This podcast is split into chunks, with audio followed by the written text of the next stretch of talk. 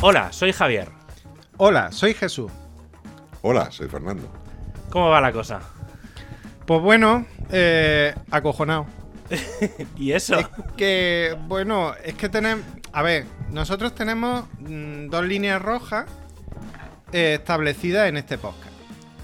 Y una es no hablar de religión y otra es no hablar de política. Pues más que nada por, por, por aquello de, de no, De no pelearse. levantar susceptibilidades, eh, nadie va a convencer a nadie y todas esas cosas.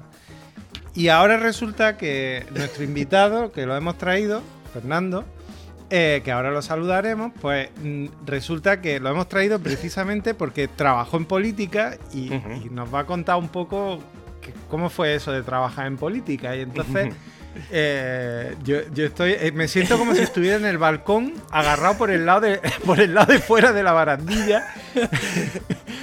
y No, además no, después de haberme to- tomado dos copas de vino. Entonces, No creo, no creo. Bueno, si, si entramos en algún charco, ya, sal- ya saldremos. De todas Vale, formas, a ver, creo que nos llevamos todo lo suficientemente bien como para que si entramos en algún marrón, seamos capaces de no salir a hostias.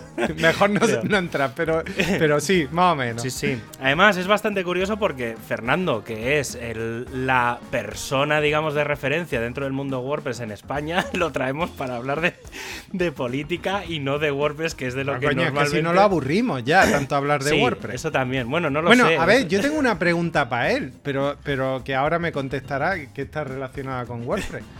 O sea, te- te- Fernando, ¿a ti qué te producía más úlcera? ¿Los políticos o más Mullenberg?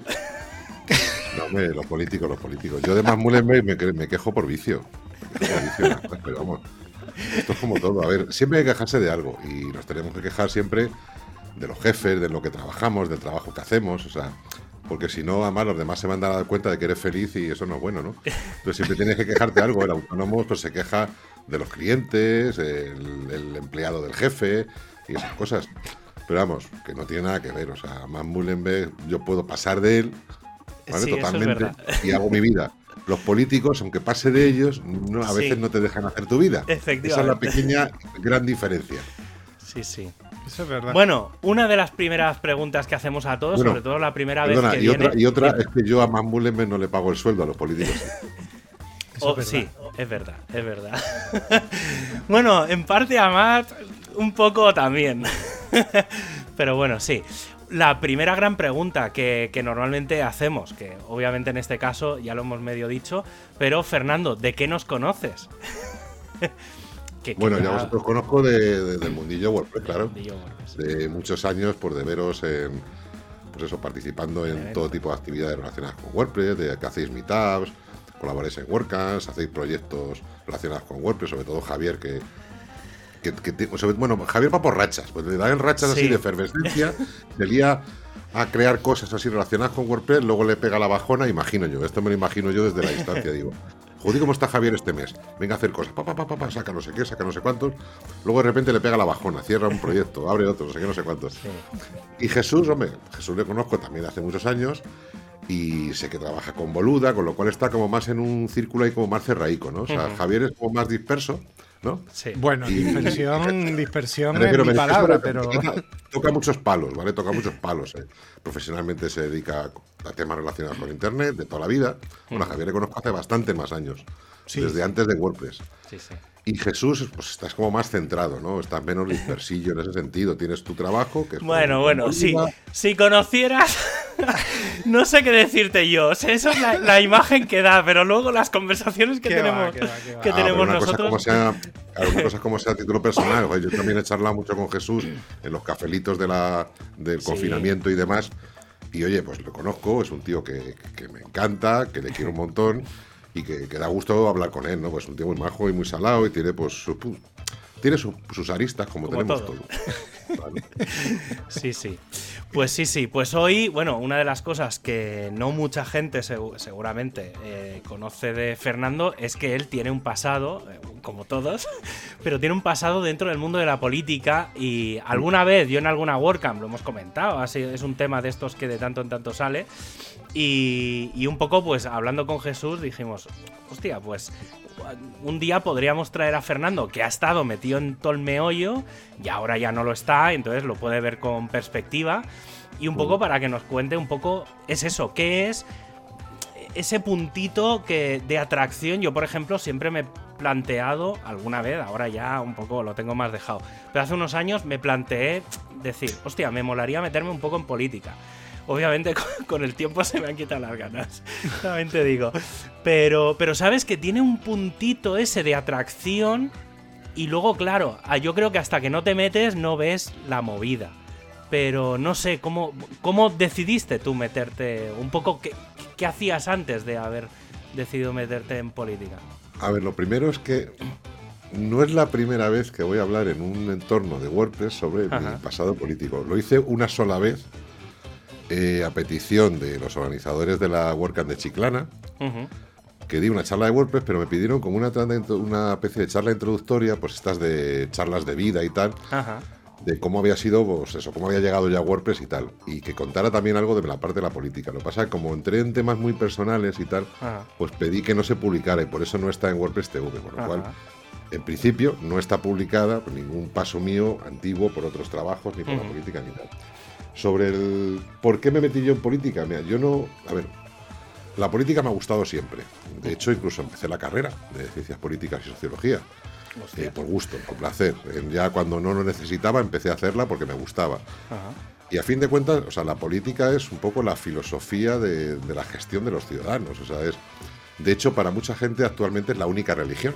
O sea, es un, la, una- la política es un modo de entender la vida y hasta en ese punto, en ese sentido, pues podríamos entenderlo como una filosofía de vida y para mucha gente es como una religión de vida, donde hay una serie de dogmas creados por una persona o por quien sea y que la gente pues tiene un modelo de sociedad, un modelo de vida basado en una serie de principios, con lo cual es algo que yo creo que si lo, lo ves desde ese punto de vista, todo el mundo nos, nos puede atraer, ¿no? Decir, oye, pues mira, yo me siento más identificado con esta forma de ver la vida o con esta otra o la de más allá. Es verdad que luego la realidad dista mucho de este ideal, como en todo, como pasa también con las religiones. Ya vamos a hablar de religión, de política, yo en todos los charcos. Pero en el fondo es que tienen que ver. Y, y bueno, a mí me ha gustado siempre, me ha interesado, eh, me interesan los puntos de vista. La parte, por ejemplo, también eh, profesional, yo me, me llevo dedicando a la comunicación muchísimos años.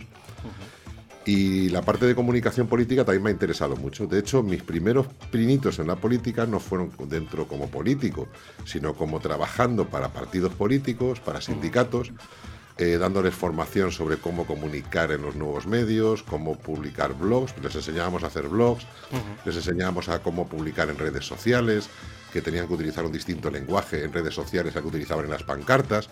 Me acuerdo que había una formación que hacíamos a sindicatos que se llamaba precisamente así, de la pancarta a la conversación, porque tenían que cambiar el modelo de comunicación y Ajá. tal. Y en una de estas, pues bueno, pues trabajando para varias entidades políticas, pues discutías mucho de política, hablabas mucho con mucha gente que estaba en toda la política y bueno, pues yo siempre he conocido a gente que ha estado metida en los Ujú. partidos políticos. Sobre todo aquí en Madrid, pues tengo mi mejor amiga, pues siempre ha sido del PSOE, por ejemplo.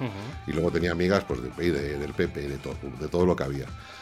Y bueno, pues uno al final te decía, bueno, pero tú posicionate, tú posicionate. Yo la verdad es que eh, yo no he sido nunca muy del, pues, como no soy del Madrid y no soy del Atleti o no soy del Barça, eh, yo soy de estos locos de la vida que se plantean todo en cada momento y se andan replanteando las cosas en cada momento.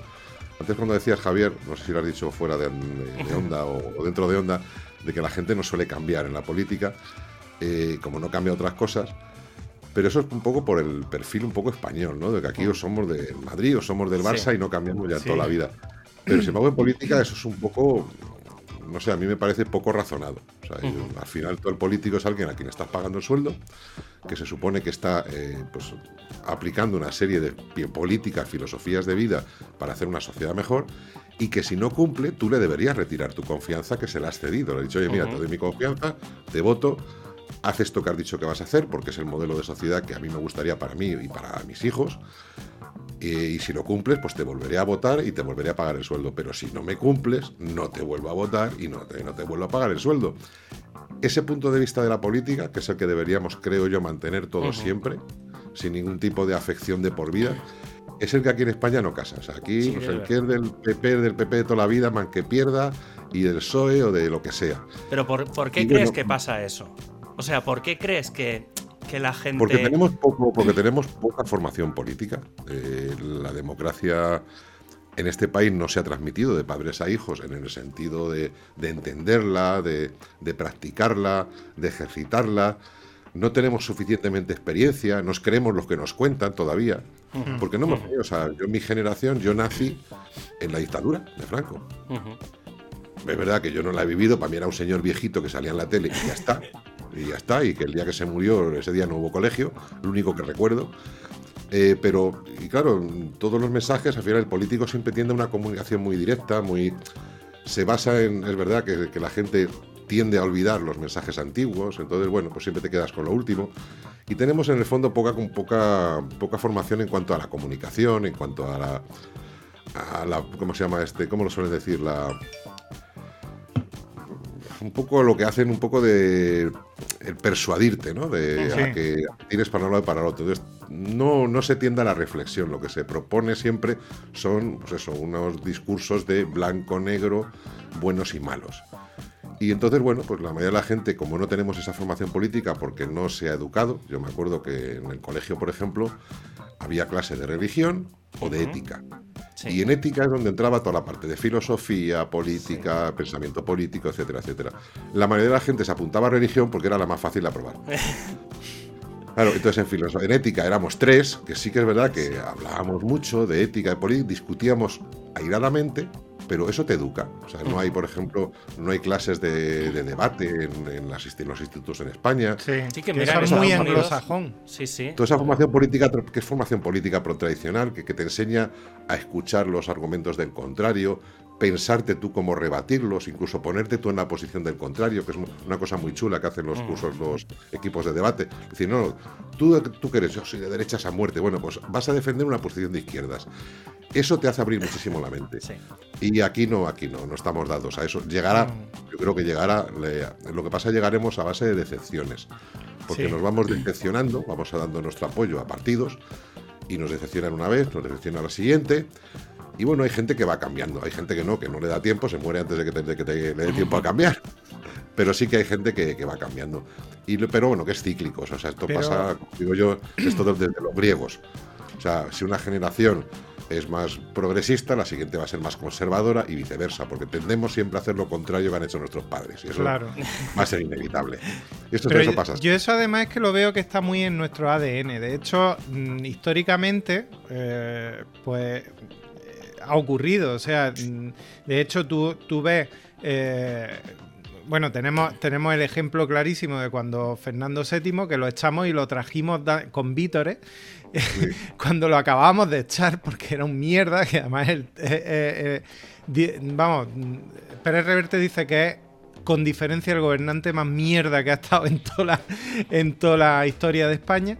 Y, mm, y, y- y bueno, y ahí está Goya, que, que estaba súper ilusionado con, con Napoleón y se llevó una decepción de cojones. O sea que. que- y luego en la República ha pasado también con, con- tanto con republicanos que se decepcionaron mucho con lo que fue la República y dentro del régimen de Franco lo mismo.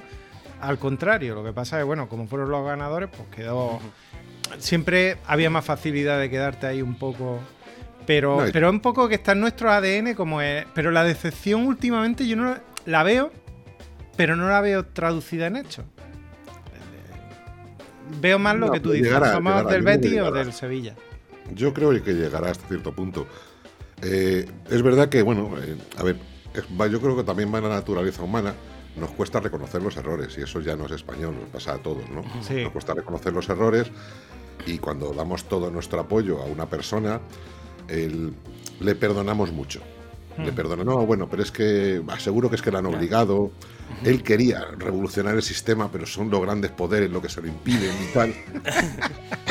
Entonces, bueno, igual es que ha planteado mal la estrategia, ¿no? O sea, yo, por ejemplo, yo al final entré en un partido y, bueno, tengo el dudoso honor de que mi primera experiencia en política fue en un partido que nació y murió conmigo. O sea, es una cosa tremenda. Y, fíjate si hemos dado vueltas y hecho análisis, pero antes, mediante y después. Y en el fondo, o sea, la culpa siempre la tiene uno por no haber hecho lo que tenía que haber hecho, por haberlo hecho mal. Y eso es así. O sea, no, el político siempre tenderá a culpar al ciudadano. O sea, de hecho, ahora pasa con, con toda esta situación que tenemos. O sea, la culpa siempre es nuestra porque hacemos las cosas mal. O sea, los políticos nunca nos dan instrucciones que no sean claras. Sus instrucciones son clarísimas, aunque la de hoy sea contraria a la de ayer. Pero sus instrucciones han sido clarísimas, somos nosotros que lo hemos entendido mal. Entonces, tendemos a eso, ¿no? A perdonar mucho eh, y eso pues conlleva el juliganismo. O sea, el hecho de la política hooligan, que yo le critica mucho. De hecho, si queréis saber un poco sobre mi opinión de la política en general y en algunas cosas en particular, en algunas cosas, eh, yo tengo una web que es que es personal, y ahí, aparte de cosas de comunicación, también de vez en cuando tengo algún artículo hablando de política. De hecho, en tiempos también colaboré en, diarios nacionales como el diario.es y tal, eh, mandando pues esos artículos de opinión sobre política y tal.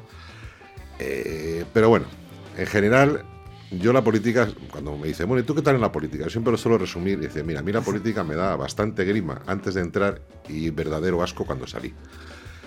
¿Por qué? Porque está todo como demasiado vendido. Eh, no sé si os acordáis, aquí en España, eh, cuando salieron partidos nuevos a raíz del 15M y todo esto, lo de democracia real ya se nos ha olvidado, que era de realmente de dónde partió porque entraron los partidos, o sea, yo recuerdo las, las, las asambleas allí en la Puerta del Sol, los dos primeros días era gente normal.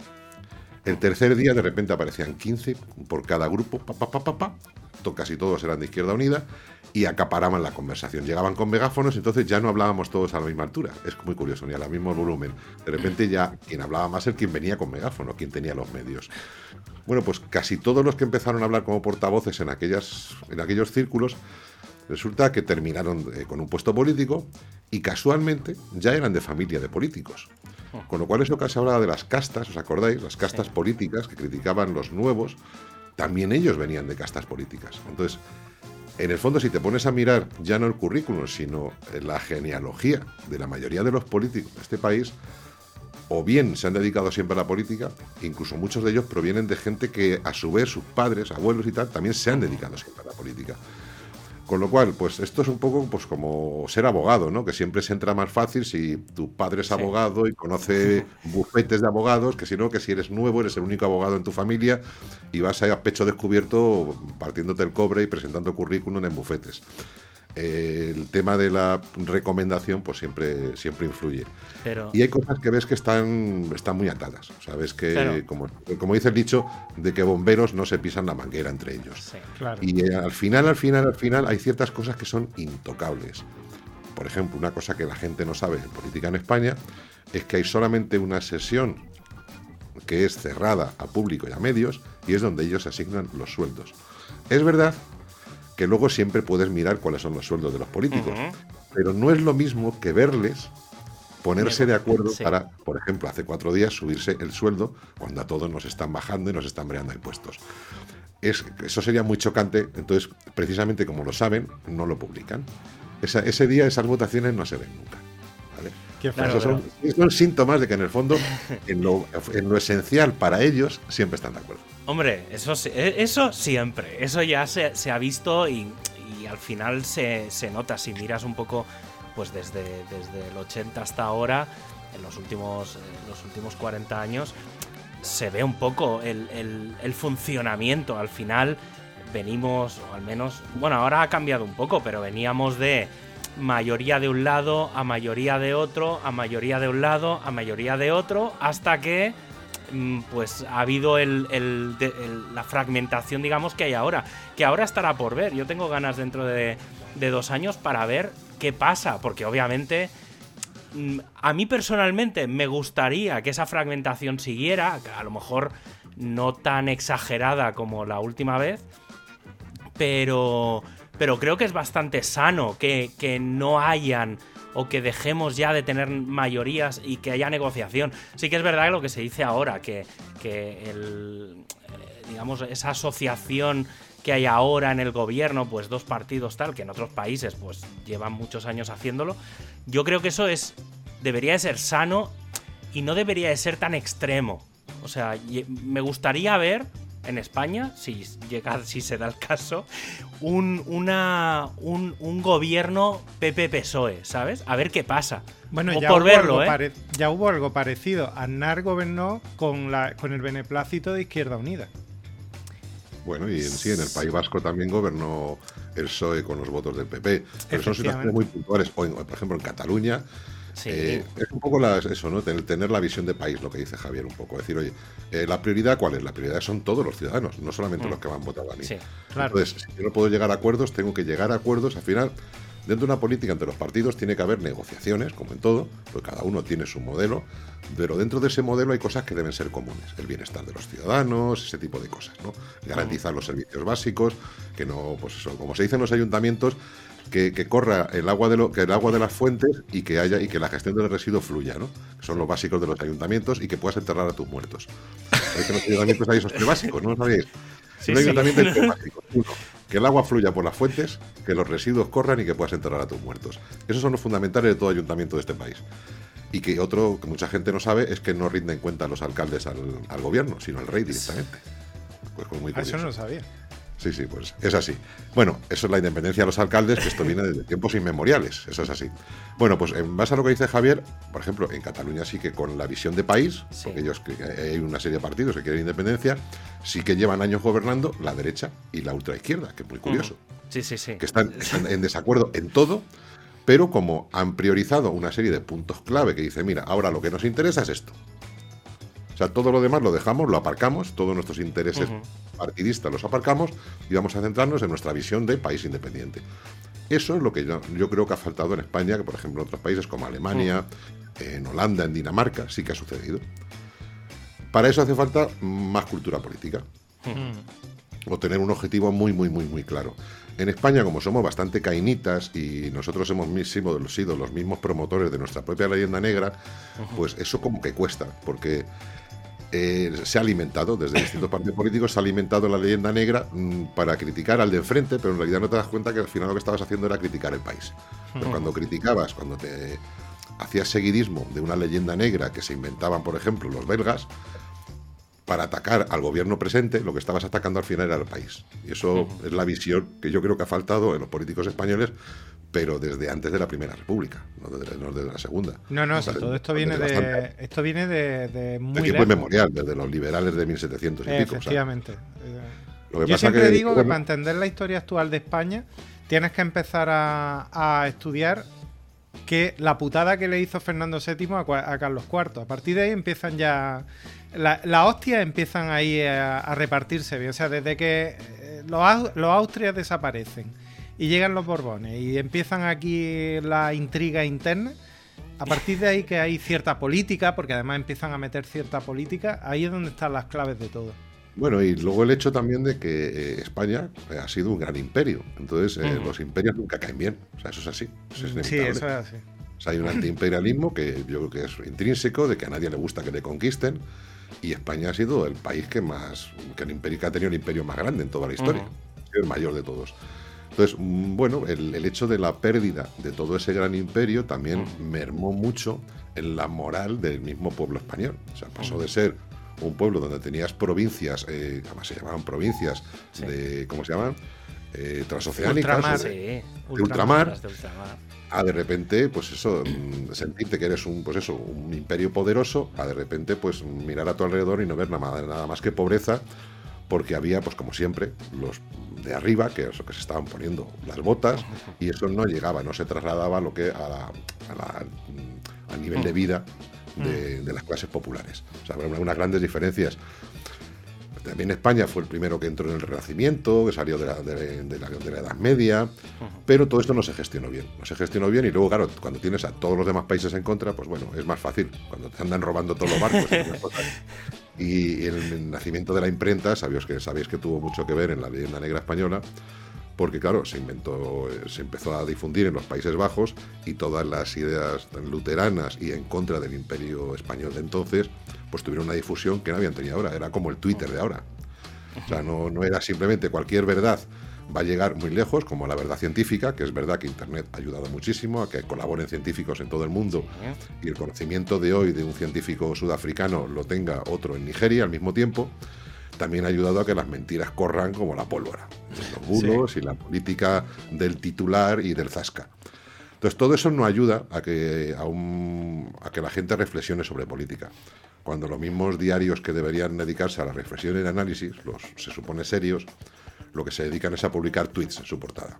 Hmm. El zasca del día, el tremend topic, el no sé qué al final están yendo, pues eso, al, barro de, la política, al pique, a esas cosas que antiguamente solamente existían dentro del Congreso o dentro de los plenos de los ayuntamientos, que es verdad que aunque tú negociabas por fuera, luego el pleno era un poco como una actuación, ¿no? que eso yo también he participado de ello. Eh, y ahí se decía un poco de todo, pero en el fondo siempre se llegaban a acuerdos. Ahora no, ahora solo queda ese titular. Pues mira el zasca que le ha pegado este al otro o el otro al que cada uno nada más que ve el zasca del suyo, no ve el del otro. Entonces, bueno, pues eh, los políticos ven que eso funciona, ven que eso les mantiene ahí y, la gente no reflexiona sobre otras cosas. pero bueno, si yo tuviera que decir un mal de la política española actual, sin irnos ya a la antigüedad, yo diría que lo que más falta en este país es transparencia. Sí.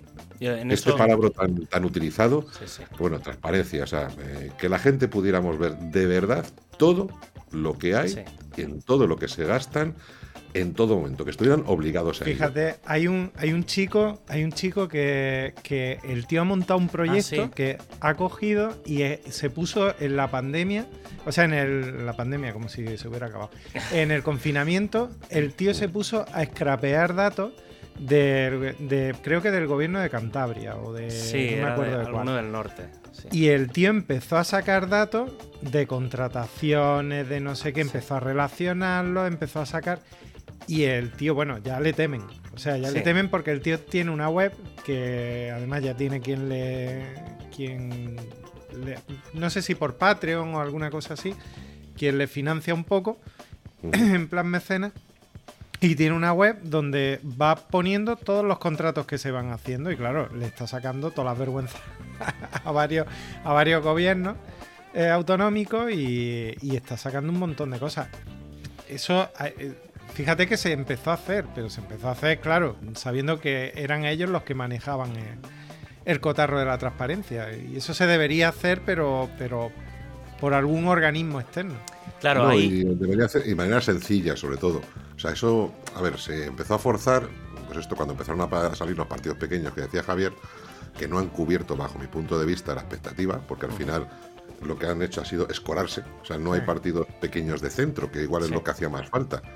O sea, ha habido, ha habido partidos eh, pequeños escorados a la ultraizquierda, escorados a la ultraderecha. Con lo cual, claro, viendo los partidos de derecha e izquierda tradicionales que se les iban votos por las esquinas, pues han radicalizado todo su discurso. Luego estaba el partido Fuelle, que nació pequeñito, se supone que de centro, mm, pegó, se infló un mogollón, se iba para un lado, se iba para el otro, nadie sabía para dónde iba y, prácticamente ha desaparecido. Claro, porque los partidos de centro tienen una posición muy difícil de, muy difícil de mantener eh, y sobre todo que es muy fácil de atacar. Hmm. Porque cuando no estás ni de un lado ni del otro, sino que tú estás ahí con una visión, por ejemplo, de país, tú mañana imagínate que entras en el gobierno y dices, mira, yo voy a intentar poner un poquito de orden aquí. Es decir, mira, pues a ver, los de la derecha se equivocan en esto, pero en esto no. Venga, los de la izquierda, en esto se equivocan bajo mi punto de vista, pero en esto no. Pues bueno, pues yo voy a votar. Cuando alguien proponga algo bueno, lo voy a abordar y voy a, quitar, voy a no pensar en quién lo propone. Eso es lo que debería ser un partido de centro. Claro. Yo, por ejemplo, cuando entré en política, llegué a ser concejal aquí en, en mi ciudad, en Villalba, yo lo hacía eso, yo me leía las propuestas y decía, me da igual quién la proponga. Está bien, está bien, está bien. La vota a favor. ¿Es bueno para todos o no? Ya está. Sí, sí. Es que eso, eso, debería de ser la política al final. Pero no es así. No es así, ¿por qué? Porque ellos consideran como un gol que le ha metido el del otro. Entonces siempre le van a sacar la punta. O por ejemplo, yo me acuerdo las propuestas. Llegaba mi compañera de Izquierda Unida, Isabel, que yo la quiero un montón. Yo la verdad es que mm, puedo decir que en política me llevo siempre bien con todo el mundo, porque aún entrando en el debate político, nunca he faltado el respeto y siempre he pedido que no se me faltara el respeto. Entonces yo he hecho, he hecho debate político, pero con respeto a las personas. Y a los votantes también de, las, de esas personas. No como ahora que se insulta a los votantes. sí, Y entonces yo me acuerdo de mi amiga Isabel hacía propuestas, por ejemplo, muy majas, igual, para el pueblo, y llegaba. Empezaba la, propuesta. Al contrario que el Partido Popular con sus políticas fascistas, nosotros proponemos tal. Decía, vamos a ver, Isabel, ¿cómo quieres que el Partido Popular te apruebe una moción que empiezas llamándoles fascistas. Sí, claro. Quita esa frase que no tiene nada que ver con el contenido de tu moción, Claro. quita esa frase y claro, porque hay que leerla en el pleno. Entonces va a leer el pleno. ¿no? Para el alcalde, es decir, he firmado esto, le va a decir el, el- su jefe del partido, decir, bueno, tú estás gilipollas lo que te pasa. Le acaba de firmar un papel donde pone que eres un fascista. O el otro que es un comunista rojo y indocumentado. Lo que fuera. Pues lo hacían a propósito, lo hacían a propósito para que el otro no les aprobara propuestas. Entonces, ¿qué hacían? ¿Le atacaban con eso o no? Le atacaban con la propuesta. Entonces, muchas veces se plantean propuestas no con el objetivo puesto en el ciudadano, sino con el objetivo puesto en la lucha política. Y así no vamos a ningún lado. Presentar, por ejemplo, en ayuntamientos propuesta para que en Pedrete no sea nuclear. Pero a ver, ¿hay alguna, ¿hay alguna posibilidad de que no vaya a poner una central nuclear en el Pedrete? No. ¿Para qué puñeta lo propone? No, pues hay que posicionarse, para que se vea quiénes son los que están a favor y quiénes están en contra. ¿Y vais a gastaros el dinero de los ciudadanos en esto, que cada pleno cuesta dinero? No se ve. Pero no ahí, ve. ¿tú crees, ¿tú crees que... mm, claro, yo siempre, eh, esto os lo lanzo, bueno, lanzo la pregunta. ¿Vosotros votáis lo mismo en eh, estatal, autonómico y, y local? O sea, a, a los mismos partidos. A ver, yo ha habido alguna vez que ha coincidido, ¿eh? No, normal, he de- también he de reconocer que es muy raro que en local vote lo mismo que el resto de cosas, ¿vale? Porque sí que es verdad que en estatal. Es que no sé, para mí son como tres mundos tan diferentes que realmente los partidos, cada uno. O sea, un partido local.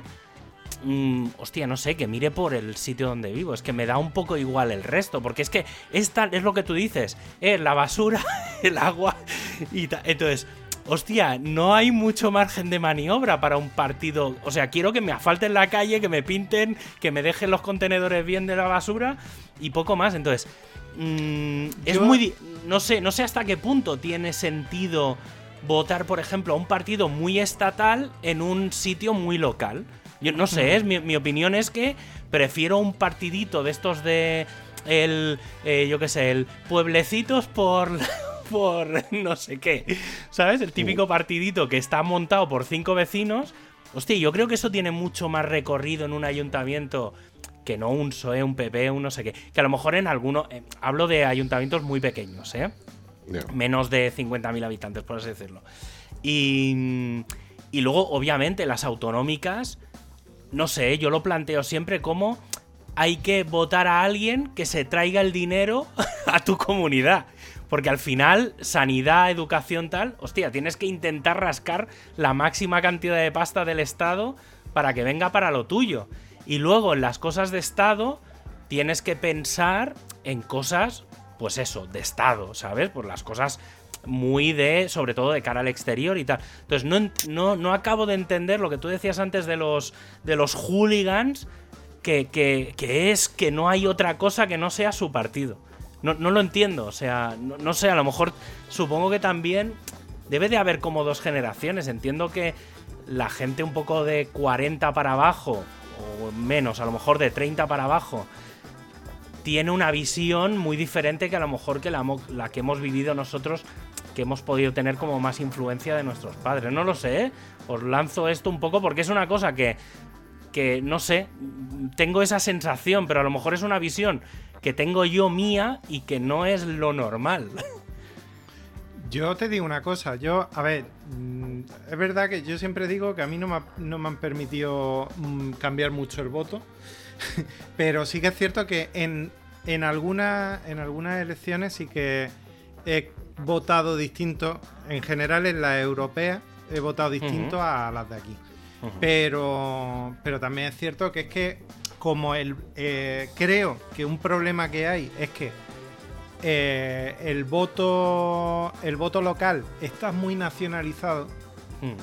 está Mm. se, se vota mucho en clave de en clave de nacional porque sigue habiendo al final sigue habiendo esa cosa de izquierda o derecha y además hay como una cosa como hay como un mm, como un tufo de izquierda malo, derecha bueno, izquierda el demonio, perdón, al revés, izquierda bueno, el de, derecha malo, eh, derecha el demonio y no sé qué. Y ya cada vez vamos a etiquetas ya lo de fascista. Yo, coño, yo creo que mi abuelo no usaba la palabra fascista teniéndolo alrededor, tanto como se usa hoy día. Sí. Y además tan gratuitamente y tan mal.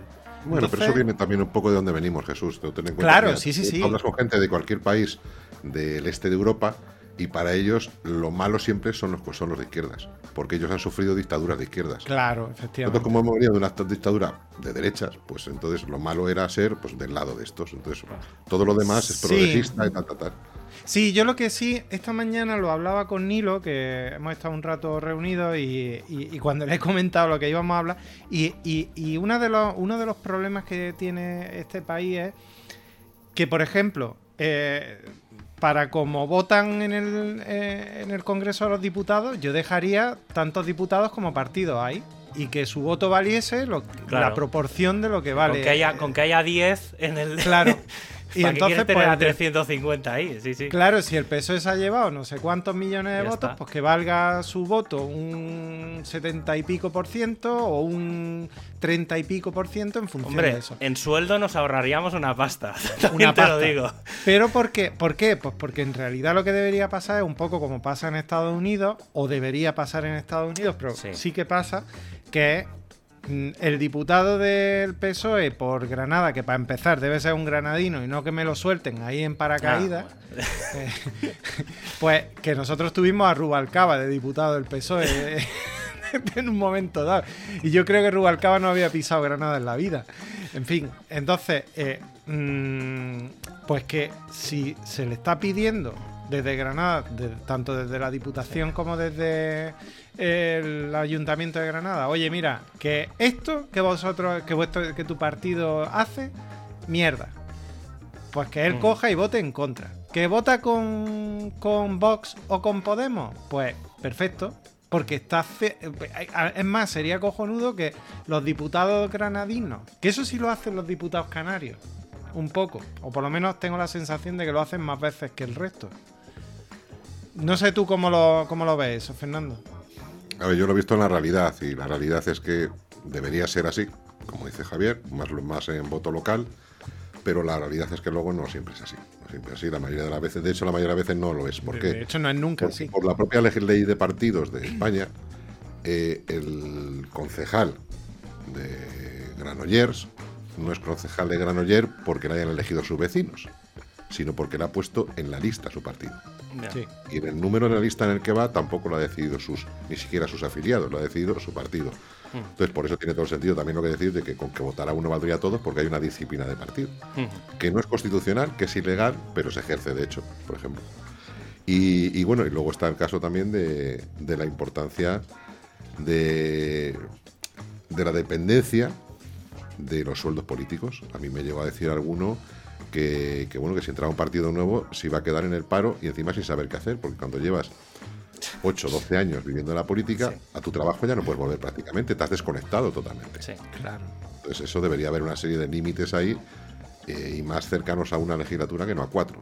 Que no a bueno, de ahí un poco, supongo que eso también es, en parte, es la, lo que acaba generando lo de las puertas giratorias que es que, claro, llega un momento en que los políticos no, no, tienen ni oficio ni beneficio y los tienes que colocar en un sitio donde cobren por no hacer nada.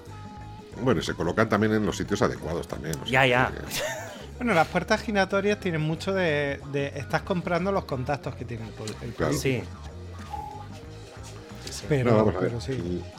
es, a ver, es todo más complicado lo que parece, pero también es más sencillo de lo, de lo que pensamos. Eh, yo sí, por contestar a la pregunta de Javier, sí que lo he hecho muchas veces, lo he hecho muchas veces, y de hecho que se debería hacer así. Y muchas veces lo que hace son votos de castigo. O sea, decir, bueno, yo te doy mi confianza en las anteriores, mm, has hecho todo lo contrario, pues ahora voy a votar al otro, para que no vuelvas a salir tú. Votos de castigo. Pasa claro, el, yo no soy hooligan de un partido ni de otro. Entonces, pues bueno, pues... Mm, le puedo ceder mi confianza de vez en cuando a alguien nuevo, por ejemplo, y sin ningún problema. Pero hay parte, hay gente que no, que no, incluso lo llevarían de escondidas, llevarían el, voto desde casa en el sobrecito para que no le vea nadie. También en los pueblos eso ha pasado. Hay mucha, presión, con esto. O sea, acordaros cuando se pusieron los de la sexta a buscar a los votantes de Vox en el pueblo de Marinaleda. Es que es muy heavy. O, durante los, los, que se llamaron los, los años de hierro en el País Vasco, o sea, de repente aparecían dos votos que no fueran para el entorno Batasuno en un pueblo pequeño. Eh, y madre mía, eh, te estaba jugando la vida casi. Entonces, eh, bueno, este es, ha sido más complicado que ahora, pero yo creo que no falta, falta formación, básicamente. Falta formación política, que la gente no tenga miedo a votar a otros, eh, que al final, fijaros, las, las ideologías actualmente tienen poquito que ver, no pintan nada. No hay. Eh, las derechas han perdido, o sea, no tienen ideología porque no la, han, no la han estructurado. Hay una corriente de liberalismo por ahí, eh, pero es más americana en el sentido tradicional norteamericano de poco Estado y tal y cual, poco, poco Estado, pocos impuestos, pero es una, es una filosofía de política muy adaptada a ellos, porque ellos en realidad son como un Estado muy federal, donde ellos se lo guisan y se lo comen un poco, y el Estado es un poco el que hace las carreteras nacionales, el que hace el FBI y el que pone los impuestos nacionales y poco más que es un modelo de, Estado como cualquier otro. Sin embargo, aquí son, son bastante más intervencionistas. a nivel de intervencionismo no hay mucha diferencia entre un gobierno de derechas y uno de izquierdas. Todos intervienen mucho, todos te tienen que decir cómo tienes que comer, cómo tienes que beber, cómo tienes que conducir, todos te dicen todo. Cada vez se meten más en tu vida privada. Algo que en un, mercado político norteamericano no entra en ningún partido. Y de hecho, cuando entra alguno le llaman comunista. Pues directamente. nos anda con, con leches. Entonces, aquí no hay mucha cultura y encima al estar en la Unión Europea, que es donde se rige casi todo y no somos conscientes de ello, pues mucho menos. O sea, a mí me da igual que un político diga mañana que va a empezar, como decía uno, que va a empezar a imprimir billetes. Da igual, di lo que quieras, no puedes hacerlo. O que el otro va a decir que se va a cargar la seguridad social. Da igual, no puedes hacerlo. Eh, o que va a romper con todas las políticas de feminismo y no sé qué, no sé qué, da igual, no puedes hacerlo. Te van, ya se está viendo ahora, por ejemplo, la Unión Europea están bloqueando económicamente a países que van en contra de la política general de la Unión Europea. claro. Con lo cual, el, rango de actuación que tienen los partidos es muy pequeño por mucho que digan y por mucho que ladren. ¿Y dónde, dónde crees que, esa, esa cultura, ese aprender de política, dónde o, en qué época crees que sería la correcta?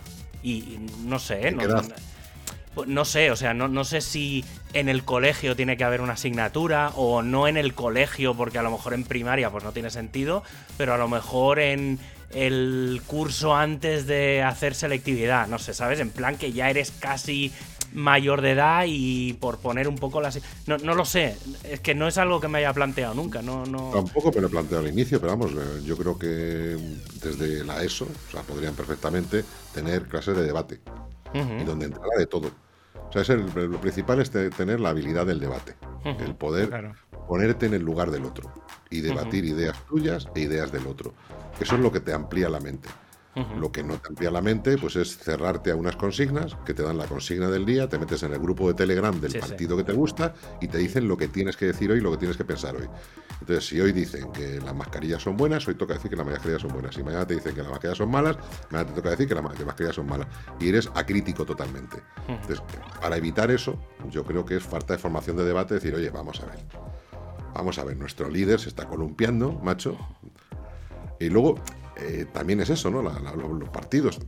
Tendría que cambiar mucho. O sea, eh, no va a ser una cosa, se puede cambiar, pero tendrá que cambiar a muchos años.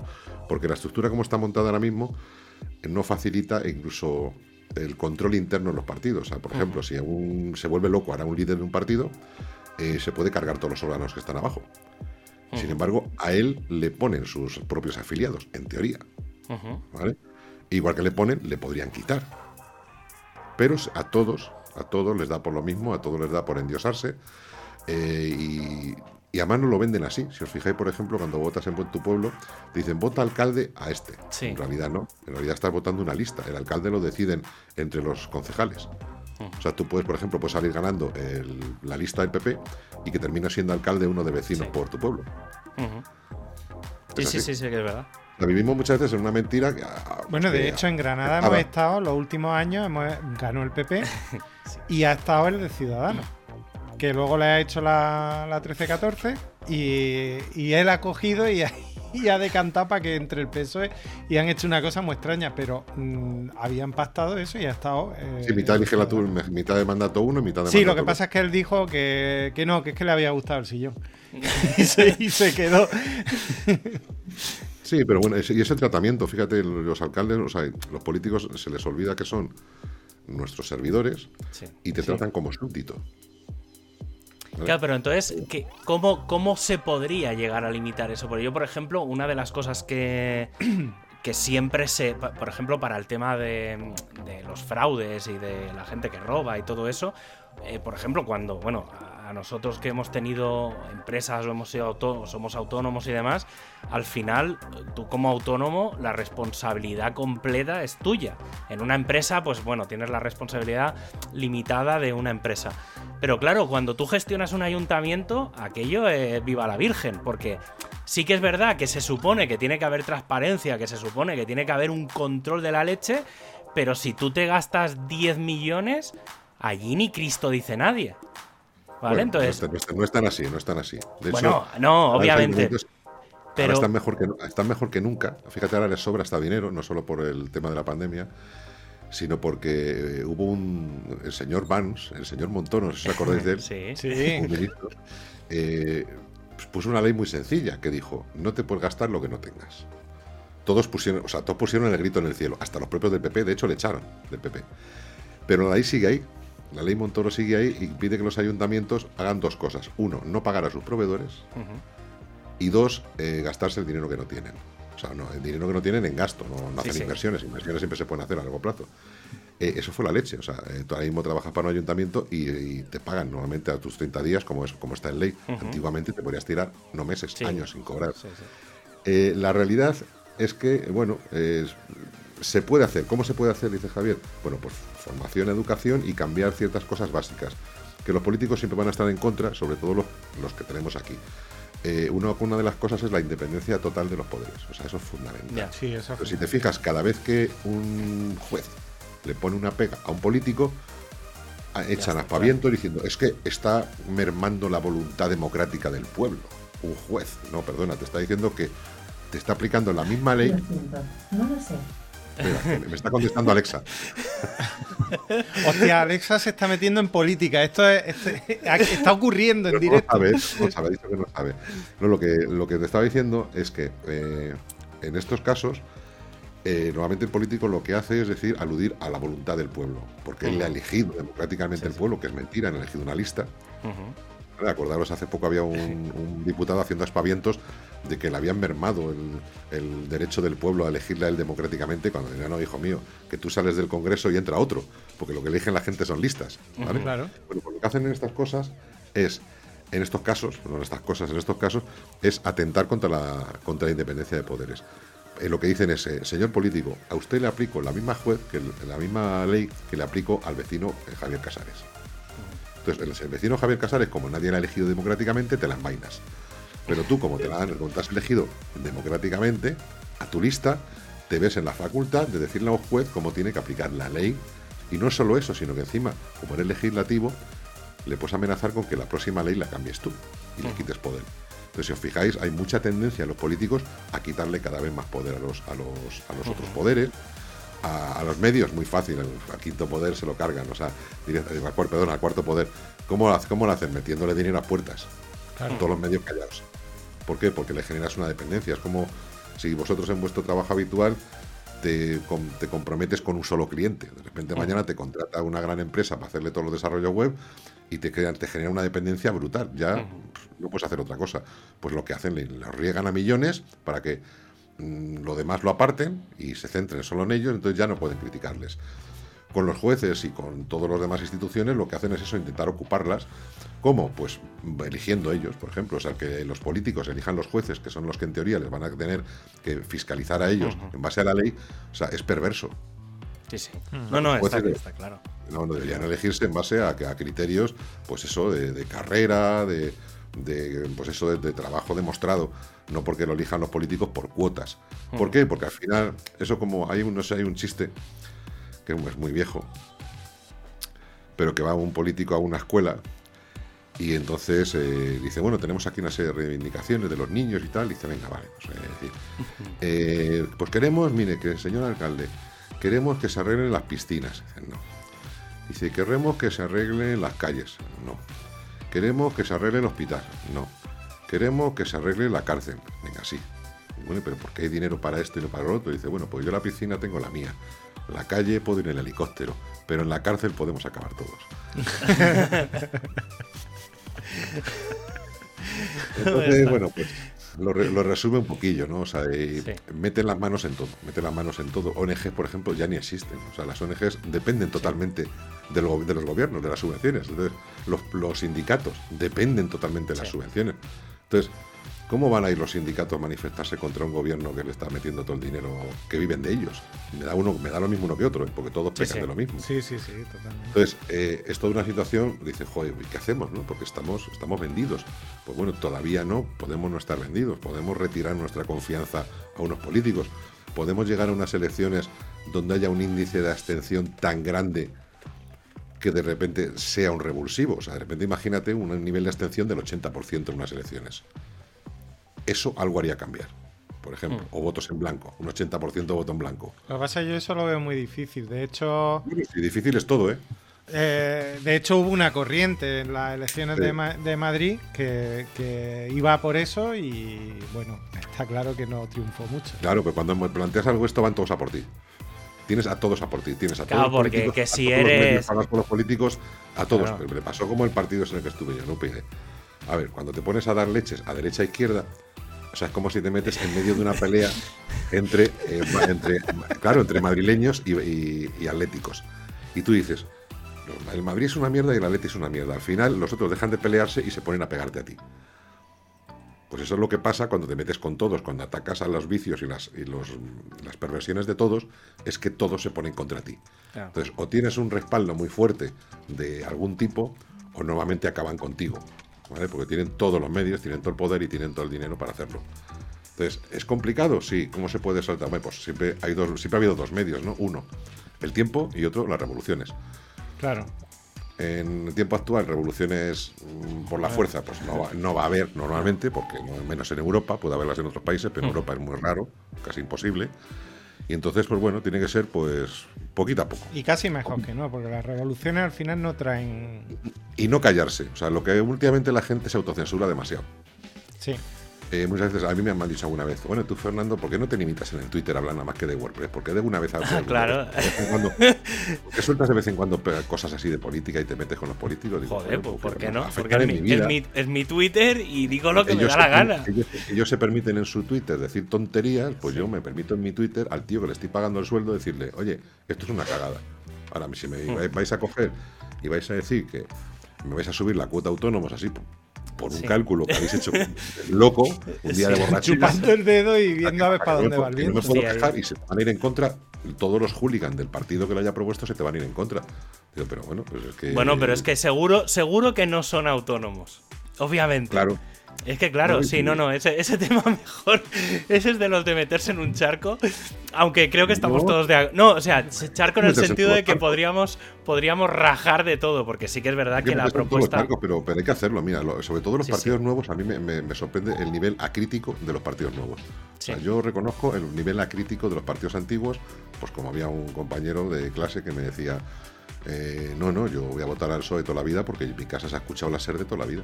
Digo, joder con el argumento, macho. Vaya, pues sí. Eh, pero es que ahora mismo, o sea, yo si fuera de Podemos ahora mismo estaría rabiando. O sea, decir, oye, vamos a ver, macho, que es que habéis aumentado vuestro patrimonio en 5 años multiplicado por 100. O sea, eso no está justificado, me lo pintéis del color que me lo pintéis. O sea, ya me podéis contar milongas. O sea, ¿qué, es que has heredado? Pues, que, que tu padre es de pueblo, macho, que tiene cuatro huertas y un corral. O sea, ¿qué me estás contando? O sea, esto va en contra de todo lo que me habéis dicho que vais a hacer. Pues a tomar por culo a la calle, o, Colau, o, Almeida, o quien sea. O sea, si no se compromete tus actos con lo que has prometido, hacer puñetas a la puta calle. pero los primeros que te deberían echar serían los de tu partido. Te mira, eres un sinvergüenza. Tú no estás defendiendo los principios de nuestro partido, necesitamos otro. Pero, ¿qué es lo que pasa? Decías antes, la gente más mayor cuesta más moverla y la gente más joven tiene otra actitud. La gente más joven, el problema que tienen, el peligro que tienen, es que empiecen a vivir de la política demasiado pronto. Ya. Pero los políticos tienden a crear chiringuitos a su alrededor para colocar a todos los afines y para dar la promesa a todo el que sea afín de que podría llegar a colocarse con ellos. Y eso es muy así. O sea, además llega a todos los ámbitos, una maraña de chiringuitos que montan todos a su alrededor. sí, además a nivel, a nivel local, que si la asociación de vecinos, Fundaciones, sé qué, asociaciones, eh, grupos de estudio, mesas de análisis. O sea, se, es- eh, se inventan movidas para colocar a los colegas o para dar ánimos al que me apoye. Fíjate la de sitios que te puedo colocar. Y en cuanto me dice un amigo, un amigo, una, una amiga una vez del PSOE, me dijo: en cuanto tus lentejas dependen de tus ideas, dejas de tener ideas. Sí, Sí. Totalmente. Eh, yo, por, por terminar, que ya estamos a una hora intempestiva, que, que ya va tocando, va tocando Sí, sí. eh, saciar nuestros estómagos y no los de los políticos. Eh, me gustaría contar una anécdota y, y más que una anécdota, bueno, es una anécdota porque me pasó y, y- y es también un deseo. Porque eh, una, vez, una vez me pasó, bueno, cuando yo era joven y. y, Y joven con una-. Joven Con el, con el mundo por delante. Sí, con el mundo por delante. Bueno, no, yo. eh, eh, resulta que estamos, estamos hablando de la época. No sé si recordáis aquellas elecciones de- en Francia que se presentaba. La candidata socialista era Ségolène Royal. Y no sé si Sarkozy era el candidato el candidato de la derecha o algo así en Francia. Bueno, da igual, no, no viene al caso, es por ubicar. Eh, yo recuerdo una noche paseando por Granada, además era una noche intempestiva y, y de, de- de lluvia, y eh, estaban echando en un bar, eh, en la zona donde se suelen reunir aquí los, los estudiantes de Erasmus que están, que están en la Universidad de Granada, que son de fuera, y había un bar donde estaban sentados una pila de chavales con una cara de, mm, de haberse ido hace tres días de su casa por primera vez. Todos con los ojos como platos, como si estuvieran viendo Peppa Pig, el debate. Y a mí se, me cayeron dos lagrimones. Estaban y no estaban escuchando, porque aquí los debates los vemos para cagarnos en la puta madre del otro. Es verdad, las cosas como son. Sí, sí. Tú no ves aquí un debate diciendo, "Ah, pues es muy razonable lo que ha dicho el del PP o es muy razonable lo que ha dicho Pablo Iglesias. No. Tú lo dices, pa- tú- o sea, tú los ves para cagarse, para cagarte en la madre que parió al otro, incluso en el tuyo. También ya Sí. últimamente. Y sin embargo, a mí me flipó aquella imagen. O sea, estaban todos embobados, escuchando a los dos candidatos a ver qué decían cada uno. Y, yo no veía a ninguno hacer un comentario de decir, "Mm, "Ja, es que este es un gilipollas, es que no sé qué. No, estaban escuchando y atendiendo a ver qué era lo que les ofrecían. Y Francia es verdad que en eso tiene un historial bastante, bastante largo de, de, haber, de haber mandado a la mierda al que incluso han llegado a poner a quien menos te lo esperaba y lo han quitado rápidamente porque era peligroso, pero era para joder al otro. Entonces, yo eso lo veo como un deseo eh, de, que, de que ocurra alguna vez y también de que, de que hablemos más de política sin llegar a las manos, como además ha ocurrido aquí. Sí, sí. No, hombre, yo sí, yo creo, a ver, si lo que lo importante es eso, es poder tener la capacidad de debatir y que no pasa nada. O sea, yo qué sé, yo tengo amigos de todo tipo de pensamientos, de todos. O sea, eh, pero es que de todos. Y en algunas cosas estoy de acuerdo, en algunas cosas no. Y en algunas cosas estamos de acuerdo, en todo. Eh, en cuanto hablas en el discurso corto, es verdad que de cara afuera lo cuesta más que esa gente te reconozca, por ejemplo, otro tipo de cosas, pues porque nos falta esa confianza en uno mismo, eh, el reconocimiento ciudadano propio como ciudadano, del poder ciudadano, eso falta muchísimo, o sea, no hay una cultura de, de, pues eso, de, de poder social en, en este país, de que de recordar que los políticos están a nuestro servicio y aquí no aquí te cancelan te, te putean te no sé cuántos y la gente le va cogiendo miedo o sea pero pasa también en el mundo del humor últimamente pasa en todos los mundillos de que pues eso un trending topic de media hora en Twitter consigue que despidan a una persona de un trabajo esto es esto, la- esto lo han fomentado los políticos. O sea, yo empecé, nosotros empezamos a meter política en Twitter hace muchos años y no era así. Podías debatir desde, un, desde una cuenta de un partido político con afiliados de otros partidos y no pasaba nada. Pero eso cambió hace mucho tiempo. Empezaron a aplicar técnicas de guerrilla y de marketing de guerrilla. O sea, no Claro, claro. aplicado a la política. Y, y todo eso acabó. O sea, ahora mismo no hay grises, todo es blanco, negro, como Ya. dice Jesús. Aquí no hay grises, nadie escucha.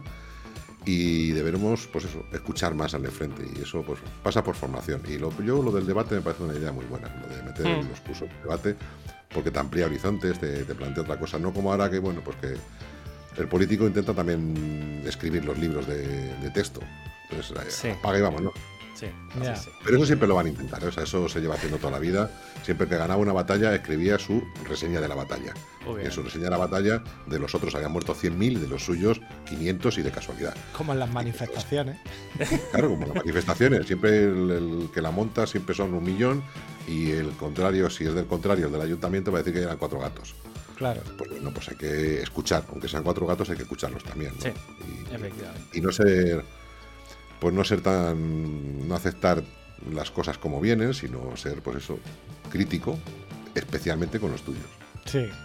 Pues, pues sí, pues ahí queda, ahí queda eso. A ver si, a ver si aprendemos un poquito y, y, y- y nos damos cuenta de que no piensan tanto en nosotros y somos nosotros los que tenemos que atarlos en, en pero mira ya por, por cerrar un poquito con el mundo WordPress ya que no, ya que no- para una vez que me invitáis aquí macho no hablamos de WordPress joder me he dejado, me he dejado planchado El, eh, es muy curioso, eh, este, esta autocensura viene incluso dentro de una comunidad tan abierta como la comunidad WordPress.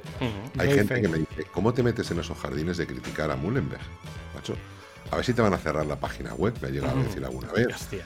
o te van a tocar las narices con no sé cuánto, o no te van a dejar eh, hacer una ponencia en una WordCamp por criticarles, o no te van a encargar alguna cosa, o no, yo no me meto, no sé, joder, porque yo quería echar para Automatic para ver si me cogen, claro, si les critico no me van a coger. Eh, fíjate hasta dónde llega la autocensura en, en cosas de estas tan ridículas que yo digo, pues es que a mí, o sea, como digo yo, a mí para lo que me pagan más múleme, o sea, me puedo meter con esto lo que me salga los huevos. Con lo mismo con los políticos, a mí para, para lo que a mí me pagan los políticos, o sea, no, no, al revés, o sea, es que mi obligación es criticarte ya que te pago yo a ti.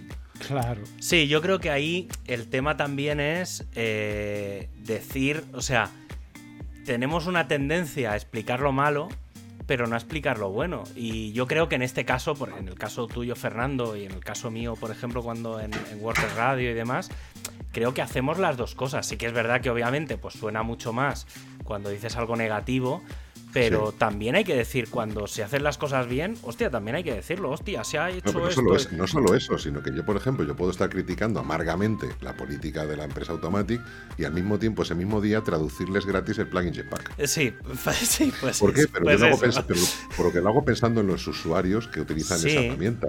Sí, sí. O incluso hablando bien de un producto suyo, no tiene nada que ver una cosa con la otra. Sí. O incluso alabando la figura de Matt Mullenberg en, lo- en- en la parte suya buena, que es la de mantener el proyecto de ese dictador benevolente, que lo puedes Sí. verlo por el lado malo, pero también veo el lado bueno, que es que si no esto no Sí, avanzaría.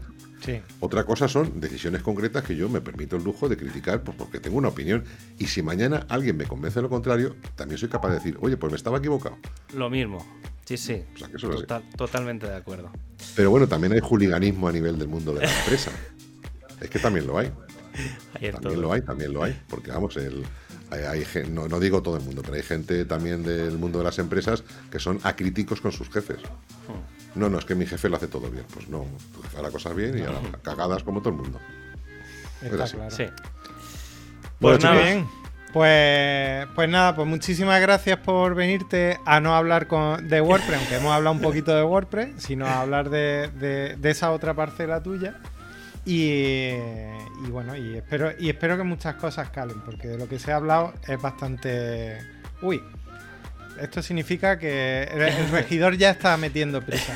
Sí. Eh, que, mm, que creo que ha sido el programa con más intervenciones. Eh, Serán los políticos que no han, han intervenido. Eh, pues eso, que yo espero que, que eso, que, que haya calado un poquito ese mensaje de, de- que, bueno, pues que tenemos que hacerle un poco de, de más. de más mm, vacío a los políticos y no, no hacerle la cama. O sea que- Mayor exigencia, o sea, tenemos que tener una mayor exigencia para con los políticos, porque para eso les pagamos el sueldo, y Sí. tenemos que tener una mayor responsabilidad como ciudadanos del resultado de lo que hacen los políticos, porque nos tenemos que acordar que al final somos nosotros los que los ponemos ahí y recordarnos de que también los podemos quitar. Ujú. Es un nivel de exigencia, no echarle las culpas a todos los políticos, porque la- lo que hacen los políticos en el fondo se lo estamos permitiendo nosotros. Sí. Sí, somos nosotros. somos nosotros. Muy bien, Pues nada. pues, pues nada, Javier. Que- Hasta aquí el, el programa de hoy. La semana que viene más. y porque es lo que toca. Y, sabe que- Dios de qué hablaremos. Sí, Puede que de saber- libros. Sí, puede ser que de libros, sí. pues seguramente, seguramente sabemos quién, quién es la próxima, la próxima persona que venga. Pues nada, Hasta, yo, me, eh, hasta yo me lo barrunto. Hasta yo me lo, me lo barrunto. pues nada, muchas gracias Fernando, eh, Nada, muchas gracias Jesús y eso, nos vemos en el próximo programa. Adiós. Adiós.